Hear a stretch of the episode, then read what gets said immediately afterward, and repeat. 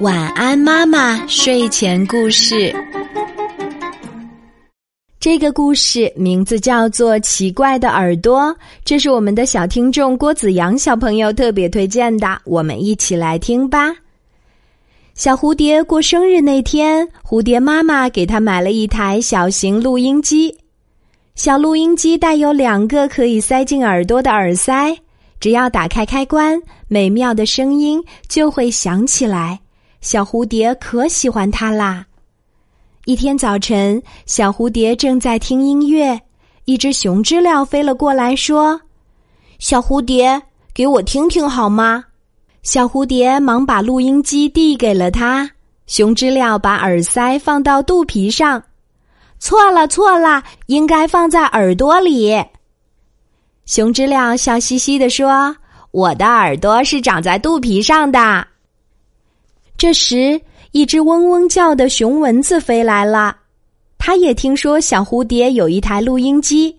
熊蚊子对小蝴蝶说：“小蝴蝶，我也想听听。”小蝴蝶忙说：“知了正在听呢，等他听完再给你听好啦。”知了忙把耳塞从肚皮上拿下来，想放到蚊子的肚皮上。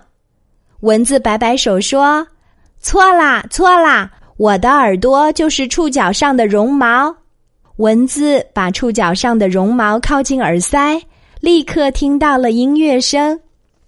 小蝴蝶看到蚊子手舞足蹈的样子，忍不住扑扇扑扇的晃了晃翅膀。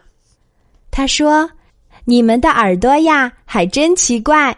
回去我要告诉妈妈。”听了这个故事，我们收获真大呀。原来熊知了通过肚皮来收听声音，而蚊子是靠触角上的绒毛来听声音。昆虫的世界真的好神奇呀！你说对吗？